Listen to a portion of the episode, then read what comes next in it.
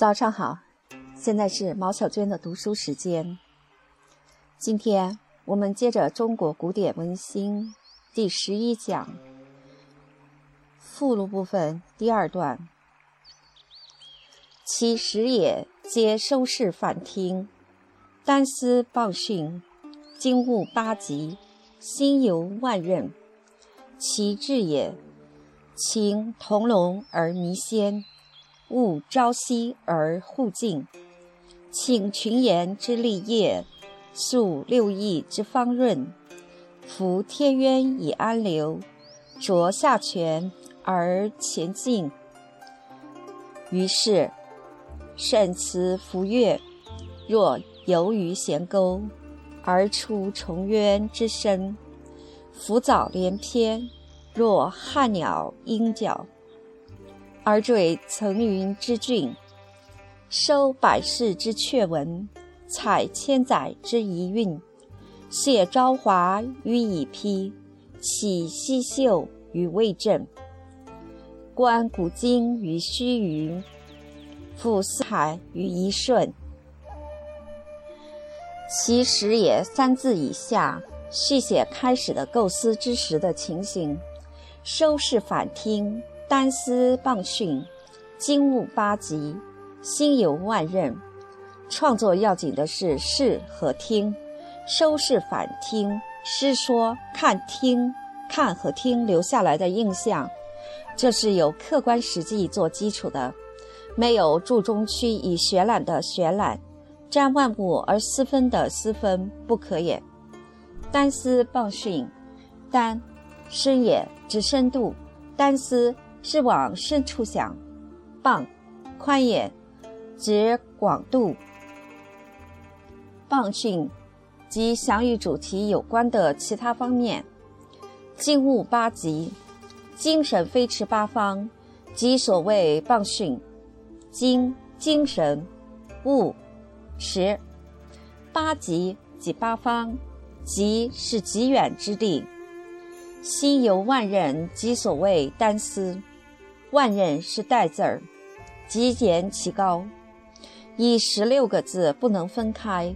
经悟八极，心游万仞之基础是收视反听，单思傍训。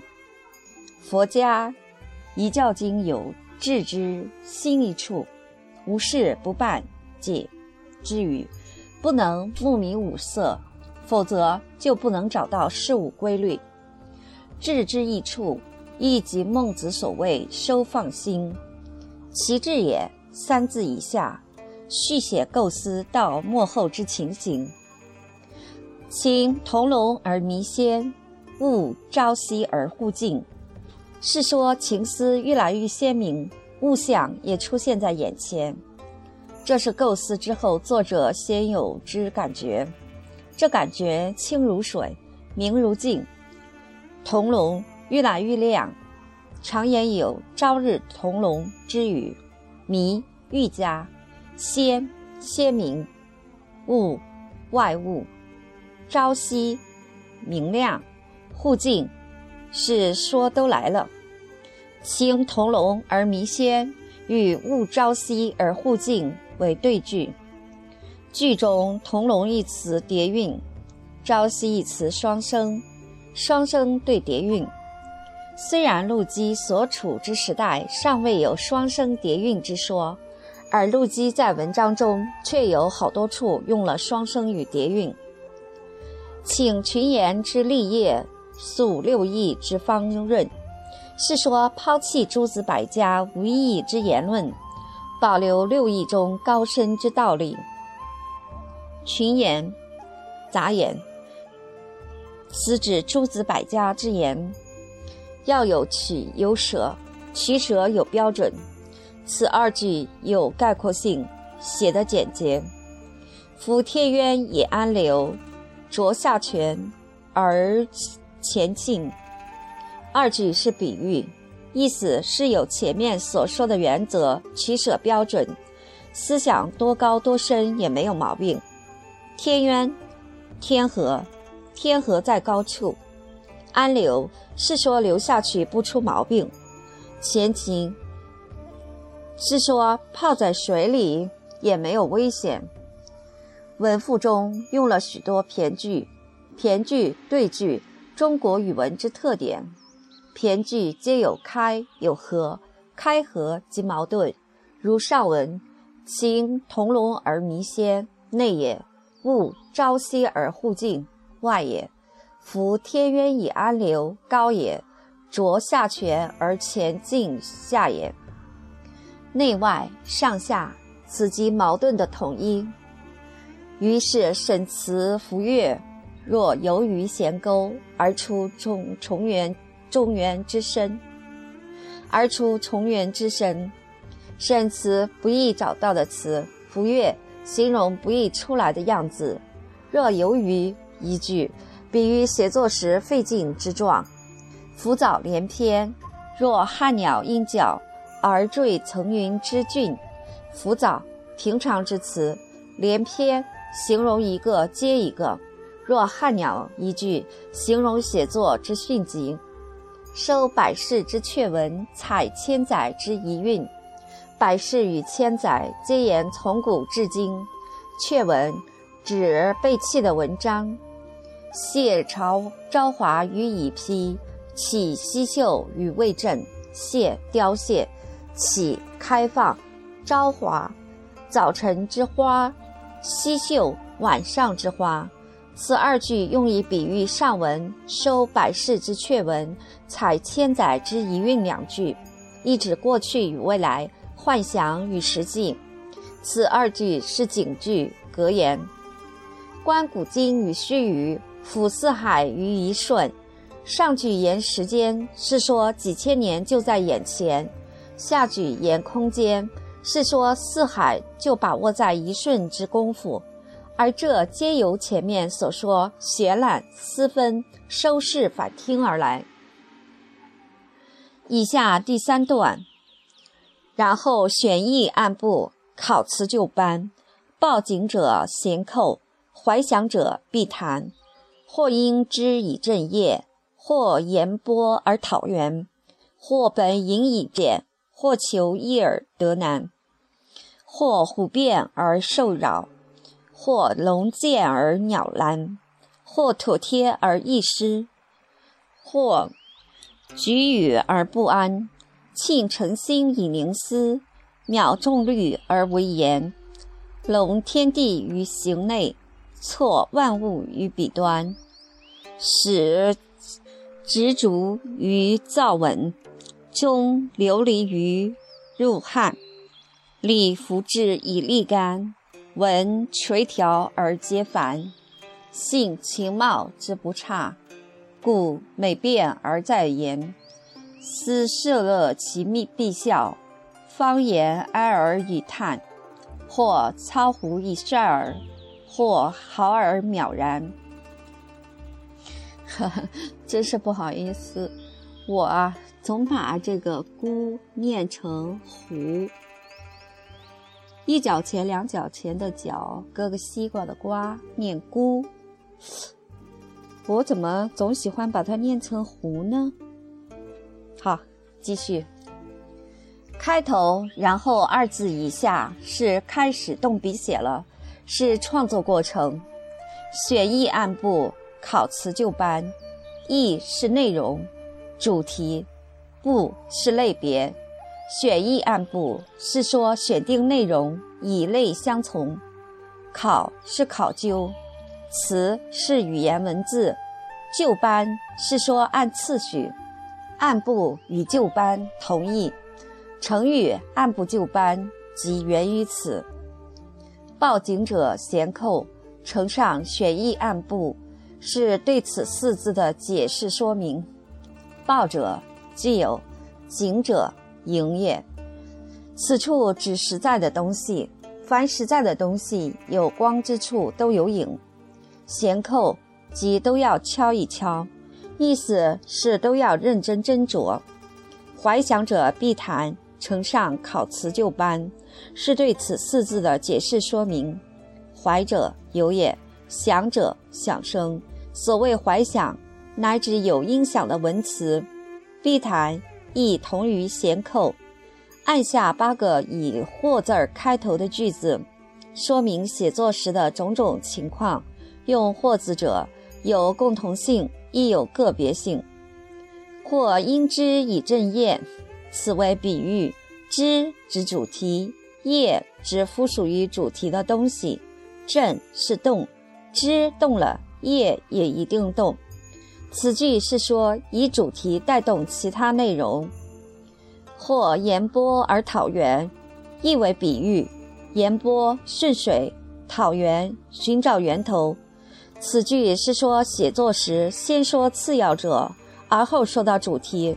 这样的写法很多，如柳宗元《种树郭橐驼传》，先讲种树人如何种树，最后才说出“吾问养树，得养人树”之主题。本或隐以之显，此句指出写作中隐与显的辩证关系；或求易而得难，此句指出写作中易与难的辩证关系。写文章如走路，大路长而平坦，小路短而不平。本想抄近走小路，却比大路还难走。《离骚》中有句曰。